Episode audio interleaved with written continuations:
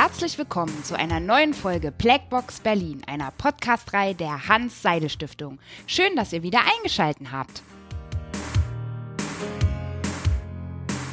Heute möchte ich über das wichtige Informationszentrum des Deutschen Bundestages sprechen, das den Mitgliedern des Bundestages, 709 um genau zu sein, bei der Ausübung ihres Mandats Hilfestellung leisten und sie auch beraten soll. Die Rede ist vom wissenschaftlichen Dienst. Und dazu haben wir auch wieder einen Gast eingeladen. Das ist der Journalist und promovierte Theologe Guido Heinen, der seit 2011 Leiter der wissenschaftlichen Dienste hier im Bundestag ist. Er gibt uns quasi Informationen aus erster Hand und da freue ich mich schon sehr. Herzlich willkommen, Herr Dr. Heinen. Ist wirklich toll, dass Sie heute Zeit für uns haben. Ja, hallo. Freue mich auch, dass ich da sein kann. Klasse. Können Sie uns vielleicht zunächst einmal erklären, was der Auftrag der wissenschaftlichen Dienste überhaupt ist? Wir sind eigentlich dazu da, dass Wissen und Fakten in die Politik geraten. Ähm, wir sind eigentlich äh, Transporteure, äh, Transportfahrer von wissenschaftlichen Erkenntnissen, wissenschaftlichen Forschungen und der Auseinandersetzung mit dem, was ähm, in der Wirklichkeit erforscht und recherchiert und herangeholt werden kann. Ähm, in unseren Zeiten spielt Wissen eine immer größere Rolle. Die Abgeordneten sind mit Hunderten von verschiedenen Themen konfrontiert. Und deshalb hat man vor über 40 Jahren entschieden, ihnen eine spezielle Bereich, eine Unterabteilung zur Seite zu stellen, die nur dafür da ist, ihnen Wissen zuzuliefern.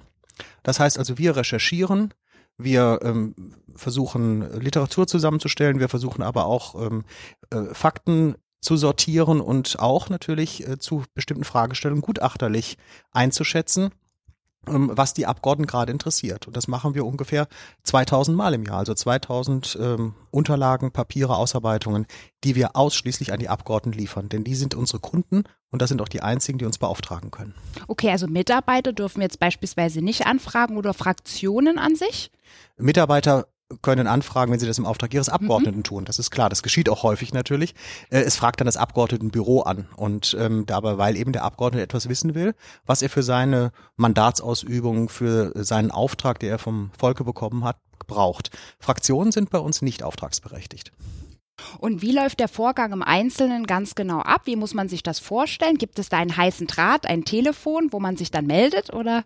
Ja, heißer Draht ist fast das deutsche Wort für das, was wir haben, nämlich eine Hotline, ähm, die ähm, äh, zur Verfügung steht, wo Abgeordnete sozusagen alle Fragen abwerfen können. Also das können ähm, ganz einfache sachliche Fragen sein, das kann die Suche nach einem Artikel sein, das kann die Suche nach einem Faktum sein, also was ist ich, äh, Tiefkühlexporte aus Rumänien in den 90er Jahren oder so. Das kann aber auch eine sehr komplexe rechtliche Frage sein. Das wird alles in der Hotline gesammelt mhm. und die Hotline ist dazu da, dem Abgeordneten sozusagen Wege abzunehmen. Er muss also diese ganze Information nicht im Haus zusammensuchen, sondern die Hotline zentralisiert diese Fragen. Äh, sie kriegt im Jahr ungefähr 5000 Anfragen. Und etwa die Hälfte dieser Anfragen gehen dann an die spezialisierten Stellen im Haus.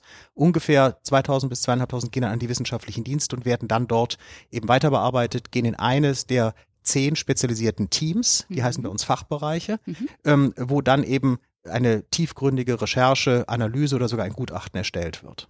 Okay, lassen Sie uns doch gleich nochmal anknüpfen an die Fachbereiche. Welche gibt es denn da genau? Das würde mich brennend interessieren. Soll ich Ihnen die jetzt alle aufzählen? Ja, bitte. Oh, das ist aber was. ähm, also die Fachbereiche, um es grob zu sagen, decken ähm, eigentlich alle Politik und fast alle Wissenschaftsfelder ab. Mhm. Und äh, da sind jeweils äh, Kolleginnen und Kollegen drin in einer Zahl von, sagen wir mal, sechs, sieben ähm, Referenten, die den wissenschaftlichen Hintergrund oder das Wissen haben in diesem speziellen Thema. Also der erste Fachbereich setzt sich mit dem Thema ähm, äh, Geschichte und grundsätzlich Parlamentsfragen auseinander. Der Fachbereich zwei mit internationaler Politik, Menschenrecht, internationalen Beziehungen. Fachbereich drei mit Staatsrecht, öffentlichem Recht, auch Parlamentsrecht. Fachbereich vier mit Fragen der Steuern des Haushaltes. Fachbereich fünf mit äh, Wirtschaft, äh, Verbraucherfragen ähm, und äh, korrespondierenden Themen. Fachbereich äh, sechs mit Arbeit und Soziales, Fachbereich 7 mit Strafrecht und Zivilrecht, ähm, Fachbereich 8 mit äh, Bildung und Naturschutzfragen, äh, Umweltfragen und Forschung, Fachbereich 9 mit Gesundheit und Familie und Fachbereich 10 mit äh, Medien, Kultur und was damit zusammenhängt. Aber Heinen, eins mit Sternchen, das war doch super. Da freue ich mich. Ja. mir, aber da fällt mir doch glatt auf, weil Sie es so schön aufgezählt haben, ich vermisse da das Schlagwort Europa. Steckt das da gar nicht mit bei Ihnen drin? Das steckt bei uns nicht mit drin. Es hat vor ähm, etwa sechs Jahren oder sieben Jahren eine Reform gegeben in der Struktur der Bundestagsverwaltung. Es gab früher einen Fachbereich 11, das war das Thema Europa. Und dann ist aber ähm, damals eine neue Unterabteilung gegründet worden, um dem Thema Europa eine eigene Plattform, eine besonders vertiefte Betrachtung zu ermöglichen. Dort sind verschiedene Referate zusammengezogen oder auch gebildet worden. Und damals hat man den Fachbereich Europa in diese neue Unterabteilung Europa verlegt. Die, die Kollegen aber arbeiten dort ebenfalls nach den Kriterien der wissenschaftlichen Dienste in diesem einen Fachbereich Europa. Okay. In der letzten Folge hat uns ja Frau Lindholz erzählt, dass die Ausschussarbeit sich so ein bisschen orientiert an den Bundesministerien auch. Kann man das beim wissenschaftlichen Dienst in etwa so ähnlich formulieren, dass man sagt, es korrespondiert mit den Ausschüssen, die es momentan, die ständigen Ausschüsse gibt oder die der Ministerien oder ist das ganz unterschiedlich? Also ich würde mal so sagen, ähm, wir sind nicht so strukturiert, wie die Bundesregierung sich strukturiert, mhm. aber man findet viele Schwerpunktsetzungen der, ähm, ähm, der Ausschussfragestellung auch bei uns wieder. Also natürlich sind die Kollegen von WD2, die internationales Auswärtiges Menschenrechte machen, logischerweise im Auswärtigen Ausschuss und im Menschenrechtsausschuss immer wieder dabei, hören zu und schauen sich an, welche Themen da entwickelt werden. Das ist vollkommen klar. Äh, und einschlägige Kollegen sind im Rechtsausschuss äh, dabei, aber natürlich immer als äh, Zuhörer oder Zuschauer ähm, wir sind da ja nicht mit der eigenen Funktion. Die Ausschüsse haben eigene Sekretariate, die die Ausschussarbeit erledigen. Ähm, wir haben mit der Ausschussarbeit primär nichts zu tun, aber natürlich sind viele unserer Fragestellungen dort immer wieder unterwegs. Und wenn wir wach sind und hell sind, dann schauen wir uns auch genau an, was in dem Ausschuss ist, der dann durch Zufall eben korrespondiert mit äh, dem entsprechenden Fachbereich. Und gibt es denn einen Fachbereich, der ganz besonders gefragt ist? Also natürlich sind die alle super gefragt und ja. auch super beliebt. Äh, aber wir haben natürlich äh, unterschiedliche Abrufzahlen und wir sind natürlich hier in einem Gesetzgebungsorgan, mhm. äh, dem Deutschen Bundestag. Und es ist vollkommen klar, äh, dass ähm, sehr häufig äh, natürlich insgesamt just, äh, juristische Fragestellungen überwiegen und dort dann natürlich ganz besonders Fragen aus dem Bereich äh, ähm, Verfassung und Staatsrecht und öffentliches Recht abgefragt werden, das ist vollkommen klar. Aber es kann sich auch ändern. Äh, Sie können sich vorstellen, dass wir in den letzten neun Monaten zum Beispiel sehr, sehr viele Anfragen hatten, die im Fachbereich neun, nämlich Gesundheit und Soziales gewesen sind. Ich weiß nicht, woran es liegen könnte. Ich auch nicht. Kommen wir vielleicht doch mal zum Umfang äh, der Beantwortung. Wie muss man sich denn das genau vorstellen? Also erstmal vielleicht zunächst, handelt es sich dabei um Gutachten oder sind es vielleicht auch nur kurze Informationen? Was, was gibt's da so alles? Also es hängt sehr davon ab, was der Abgeordnete möchte. Also wir sind ja ein Servicebetrieb für die einzelnen Abgeordneten. Mhm. Und der Abgeordnete ähm, hat eben eine Frage, ein Problem, will eine Recherche haben. Und es hängt von ihm ab. Wissen Sie, es ist ein Unterschied, ob einer sagt, ich bin übermorgen in einer Talkshow, ich brauche fünf intensive, präzise Seiten zu irgendeinem politischen Feld. Oder ob einer denkt, naja, ich will in einem halben Jahr mal an einem Gesetzentwurf arbeiten, ich brauche sozusagen eine lange, tiefe Analyse. Mhm. Ähm, das ist dann schon ganz unterschiedlicher Bearbeitungshorizont. Ja. Vollkommen klar. Ähm, der Abgeordnete ist natürlich in keiner Weise verpflichtet, uns das zu sagen, wofür er das braucht. Das ist vor dem Hintergrund des Artikel 38 mhm. des Grundgesetzes. Der Abgeordnete ist niemandem Rechenschaft schuldig, was er macht. Er kann einfach bei uns Fragen abgeben, aber wenn er uns natürlich Informationen geben möchte und sagt, ich brauche es eher wissenschaftlich, ich brauche eher Faktenfindung oder ich brauche eine Zusammenstellung äh, der wichtigsten Stimmen zu einem Thema oder aber ich möchte gerne eine gutachterliche Stellungnahme, dann wird das entsprechend bei der Auftragsvergabe kommuniziert, mit ihm besprochen. Ähm, aber wir reden mit ihm natürlich nur über die Methode und über die Dimension. Wir reden mit ihm nicht über das, was drin steht. Mhm. Das bestimmt allein bei uns der jeweilige Gutachter, der mhm. Autor sozusagen, der bei uns arbeitet. Ja, und die Frage sozusagen, was äh, die äh, verschiedenen Produkte anbelangt. Das kann eine ganz einfache Kurzinformation sein von einer halben oder einen Seite. Mhm. Das geht dann sehr schnell und äh, kann aber auch eine ganz detaillierte Frage vielleicht nur beantworten. Und das geht bis hin zu großen Gutachten, an denen zwei, drei Wochen gearbeitet wird, die am Ende 30, 40 Seiten haben und die an manchen Universitäten auf jeden Fall als Hauptseminararbeit, vielleicht auch schon als kleine Bachelorarbeit durchgehen könnten, weil eben ein wirklich auch vielleicht unbekanntes oder noch nicht erschlossenes Feld recherchiert wird, äh, umfangreiche Literaturrecherchen stattfinden oder vielleicht eben auch gutachterlich gearbeitet wird, äh, wo man ein ganz neues Terrain betritt. Also und dazwischen haben wir verschiedene Fächer, also von der einfachen Ausarbeitung über den sogenannten Sachstand, äh, eine Dokumentation können wir anlegen ähm, oder eben gutachterliche Ausarbeitungen. Das ist ein ganzer Fächer von verschiedenen Methoden, mit denen wir äh, das Fragebedürfnis des Abgeordneten versuchen zu stillen. Also ich muss ja an dieser Stelle mal sagen, dass Sie großartige Arbeit leisten. Ich schätze vor allem auch die aktuellen Begriffe. Die finde ich persönlich ganz toll. Und ähm, wie lang äh, gilt dann die Ausarbeitung nur für den Abgeordneten an sich, dass er erstmal ein Vorrecht darauf hat? Oder wird es dann automatisch schon in das interne Netz gestellt, dass andere Abgeordnete davon auch profitieren können? Also das ist wie folgt geregelt. Ähm, der Abgeordnete bekommt äh, das, was wir für ihn geschrieben haben, ähm, für vier Wochen exklusiv. Mhm. Nach vier Wochen wird es ins Internet gestellt, also für alle, alle, mhm. alle Bürger zugänglich und sichtbar. Wobei man wissen muss, Weder der Name des Abgeordneten noch die Fragestellung wird jemals bekannt oder publiziert. Also es ist sozusagen nur unsere Arbeit sichtbar, mhm. aber der Name des Abgeordneten bleibt immer geschützt und seine Frage bleibt auch immer geschützt. Mhm. Das ist sehr wichtig, um äh, die Unabhängigkeit des Abgeordneten bei der Recherche auch entsprechend zu sichern und abzudecken sozusagen. Ähm, wenn der Abgeordnete innerhalb dieser vier Wochen, wo das sozusagen ihm alleine bekannt ist, ähm, sich entscheidet, mit diesen Informationen, mit diesem Papier an die Öffentlichkeit zu gehen, an die Presse oder es ähm, im Ausschuss, im Plenum breiter verteilt oder zitiert, dann allerdings ähm, gehen wir auch sofort ins Internet. Mhm. Das ist der Gedanke sozusagen der Waffengleichheit. Ähm, es muss ja sozusagen für die anderen Abgeordneten auch möglich sein, wenn er das zitiert, auch zu sehen, was zitiert er da, was ist der Kontext, können wir das auch argumentativ verfolgen, ähm, wie können wir uns damit auseinandersetzen. Das ist ja ein sehr wichtiger Punkt. Und außerdem ist damit auch sichergestellt, ähm, dass wir, ähm, ja, ich sag mal, korrekt und im richtigen Kontext zitiert werden, weil jeder ja sofort nachlesen kann, was ist da eigentlich los. Also sobald ein, Ab, ein Papier, wie gesagt, an die Öffentlichkeit geht, an die Presse in meisten Fällen, ähm, dann stellen wir es auch online äh, und dann wird diese vier Wochen Frist entsprechend verkürzt. Das wäre nämlich schon meine nächste Frage gewesen, ob wenn die Gutachten beispielsweise dann veröffentlicht werden, ob sie dann auch völlig zitierfähig sind, beispielsweise für Studienarbeiten oder sowas. Wir sind in ja? vielen Fällen Teil der wissenschaftlichen Literatur in dem jeweiligen Fachgebiet, ja. Ja, super. Wenn ich mir das jetzt so mal vorstelle äh, oder Gedanken mir dazu mache, äh, die Ministerien haben ja einen gewaltigen Bürokratieapparat hinter sich stehen, viel mehr Mitarbeiter, als das die Verwaltung oder der Bundestag hat. Und ähm, deswegen finde ich das ganz gut, dass der wissenschaftliche Dienst quasi eine institutionelle Antwort dann der Legislative auch gibt, damit man Waffen gleich irgendwie, wie Sie sagten, auch äh, die Waffengleichheit herstellen kann. Welchen Informationsquellen bedienen sich denn Ihre Mitarbeiter? Mhm. Also das, was Sie gerade ansprechen, ist wirklich ja sozusagen äh, die, die Kernidee von wissenschaftlichen Diensten oder Research Services, wie auch andere große äh, Parlamente anderer Demokratien das haben. Das Modell gibt es ja in 20, 30 Ländern weltweit und äh, die arbeiten auch zusammen.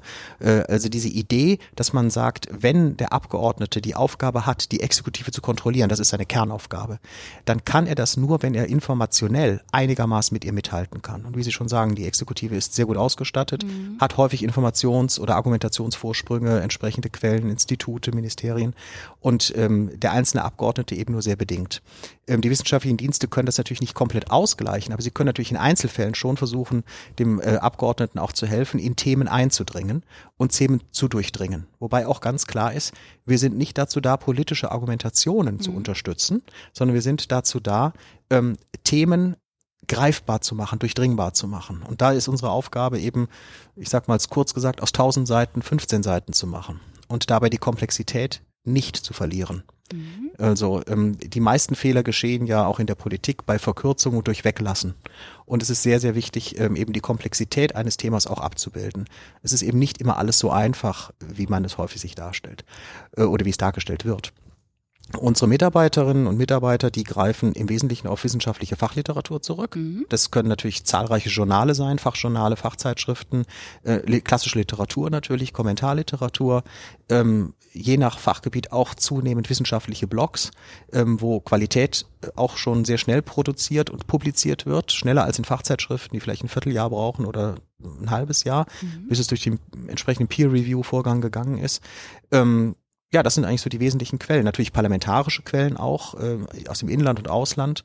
Ähm, wir haben eine der größten und bestsortiertesten Parlamentsbibliotheken der Welt hier im Deutschen Bundestag. Die viertgrößte, glaube ich. Ich ne? glaube schon, ja, genau. Ja. Und äh, da sind äh, wir natürlich äh, schon unter den ersten Kunden. Ja, sehr gut. Und geben die, die Endprodukte, die arbeiten dann auch die Auffassung des Bundestages wieder? Nee, ne? Nein. Also die Endprodukte äh, sind weder die Auffassung des Bundestages noch der Abteilung W noch der wissenschaftlichen Dienste, sondern wir sind etwas in diesem Punkt ganz Besonderes. Es ist eine Arbeit eines einzelnen Autors. Mhm. Ähm, das wird verantwortet in dem Team, in dem Fachbereich, in dem er das gearbeitet hat. Äh, natürlich ähm, begleitet man das und steht auch dazu.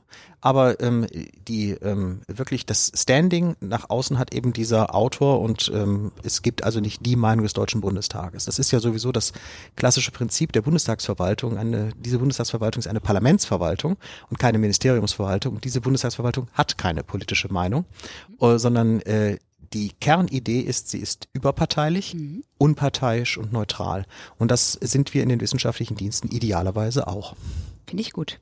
Ähm, wie viel Zeit äh, für diese Produkte, die, die breite Palette, die Sie aufgezählt hatten, haben denn die Mitarbeiter für die Bearbeitung? Also klar, ein aktueller Begriff wird jetzt nicht so viel Zeitaufwand mhm. äh, vielleicht äh, mhm. benötigen. In, in ein wissenschaftliches Gutachten dann wahrscheinlich schon länger. Sind wir da so bei zwei Wochen oder Länger. Ja, das ähm, kommt tatsächlich, man dachte immer schon, es kommt drauf an, es mhm. kommt tatsächlich drauf an.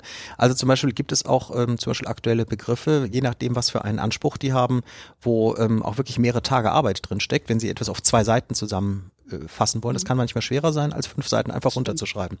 ähm, äh, und in einer Ausarbeitung, einem Gutachten stecken immer äh, erfahrungsgemäß sehr schnell sieben, acht äh, Werktage drin, auch zwei, drei Wochen. Nach vier Wochen allerdings sollten wir dann fertig sein. Auch das wird mit dem Abgeordneten besprochen. Was ist sein Zeithorizont?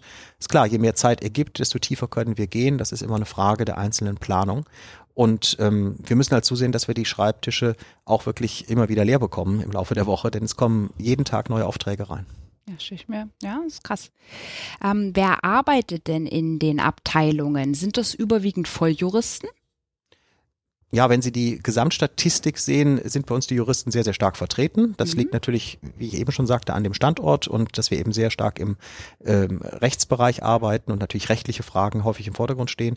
Aber wir haben sehr, sehr viele andere Fakultäten auch vertreten, ähm, von Historikern über Sozialwissenschaftler, ähm, Politologen, ähm, äh, aber wir haben auch mal einen äh, Kollegen gehabt, der ähm, Literaturwissenschaftler gewesen ist oder einen Agrarökonom. Ähm, wir haben natürlich auch unter den Juristen spezialisierte Kräfte, also Wirtschaftsjuristen, Energiejuristen, äh, Spezialisten im Staats- und öffentlichen Recht. Ähm, das ist ähm, teilweise schon auch mit einer Spezialisierung äh, verbunden. Gerade wenn man viele Jahre eben ähm, in so einem Fachbereich arbeitet, wächst auch eine eigene Kompetenz heran natürlich. Und ähm, ja, die Offenheit für verschiedene wissenschaftliche Hintergründe ist da sehr groß. Ähm, die Mischung macht's. Mhm. Die ganz heiße Frage jetzt, Herr Dr. Heinen. Wie bewirbt man sich denn? Welche Anforderungen gibt es? Suchen Sie vielleicht sogar jemand? Ja, wir suchen tatsächlich immer wieder gute Leute, weil nämlich aus den wissenschaftlichen Diensten sehr häufig auch Kolleginnen und Kollegen als qualifiziert erkannt werden und in andere Teile der Verwaltung geholt werden oder auch eingeladen werden, da weiterzuarbeiten. Ähm, deshalb sind wir eigentlich äh, immer wieder auf ähm, Personalsuche, die wir im Wesentlichen zwar mit internen Kräften aus der Bundestagsverwaltung decken, aber wir gehen auch immer wieder auf den Markt außen. Um es kurz zu machen, was sind die wesentlichen Punkte? Es muss eigentlich ein guter oder sehr guter Studienabschluss sein.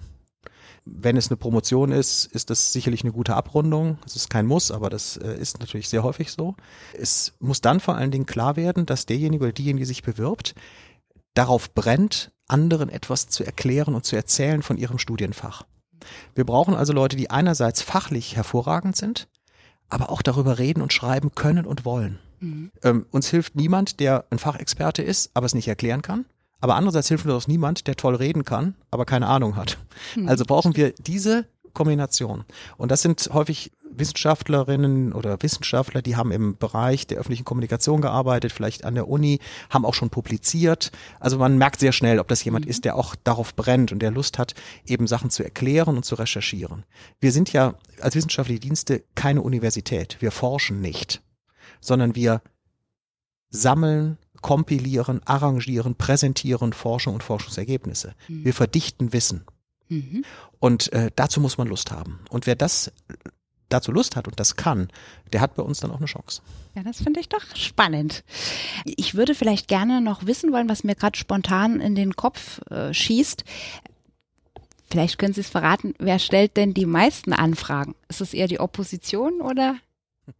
Das denkt man immer. Und die Nachricht ist, A, wir erheben das nicht. Ja. Und äh, B, ähm, nach meiner gefühlten Wahrnehmung ist das nicht unbedingt so. Also wir haben natürlich zurzeit ein sehr lebendiges äh, Plenum in der 19. Wahlperiode mit vier Oppositionsfraktionen. Da ist natürlich sehr, sehr viel an Frageaktivität und sehr viel an äh, Diskussion, das ist vollkommen klar. Und das sind schon sehr, sehr gute Kunden. Aber man muss schon sagen, die Mitab äh, die, pardon, die ähm, Abgeordneten der Koalitionsfraktionen sind regelmäßig und häufig und bereitest Kunden bei uns. Und zwar aus dem einfachen Grund, sie wollen halt manche Sachen vielleicht einfach mal selber wissen. Mhm. Weil sie werden ja den ganzen Tag, bekommen sie ja gesagt, äh, was ist, oder kann man ihre Informationen abfragen oder das Ministerium sagt, wie es ist oder so. Und ähm, viele Abgeordnete sagen halt, nein, wir hätten ganz gerne eine eigenständige Recherche. Sie wollen sich ein eigenes Bild machen und wollen den Stand der wissenschaftlichen Diskussion oder eine Expertise zu einem bestimmten Fachgebiet und dann kommen sie zu uns. Und ich würde mal sagen, es ist eher 50-50. Mhm. Gibt es eigentlich auch Abgeordnete, die sich von Ihnen die Rede schreiben lassen? Es gibt vielleicht welche, die das gerne hätten, aber unsere Leitlinien lassen das nicht zu. Sehr gut. Okay, vielleicht noch einmal zu Ihnen persönlich. Äh, wie kommt man denn als Theologe zum wissenschaftlichen Dienst? Ach, indem man eigentlich seit seinem Studium immer in diesem Dreieck Kommunikation, Politik und Wissenschaft unterwegs war. Ich bin ausgebildeter Journalist, mhm. habe äh, im öffentlich-rechtlichen Rundfunk gearbeitet, bei der Deutschen Welle, dann bei der Tageszeitung Die Welt, war dann Leiter Presse und Kommunikation hier im Deutschen Bundestag. Und es geht immer um diese Frage, wie kommen Informationen in die Öffentlichkeit, wie kommen sie in die Politik, wie wird damit umgegangen. Und das ist ein Dreieck, was sehr, sehr spannend ist. Und ich glaube, in einer Wissens- und Informationsgesellschaft auch ein ähm, Dreieck, was zentral ist für eine funktionierende Demokratie. Ähm, die wissenschaftlichen Dienste sehen sich schon als Dienstleister für diesen Informationsfluss, dass er fließt und dass das, was fließt, möglichst sauber und transparent ist.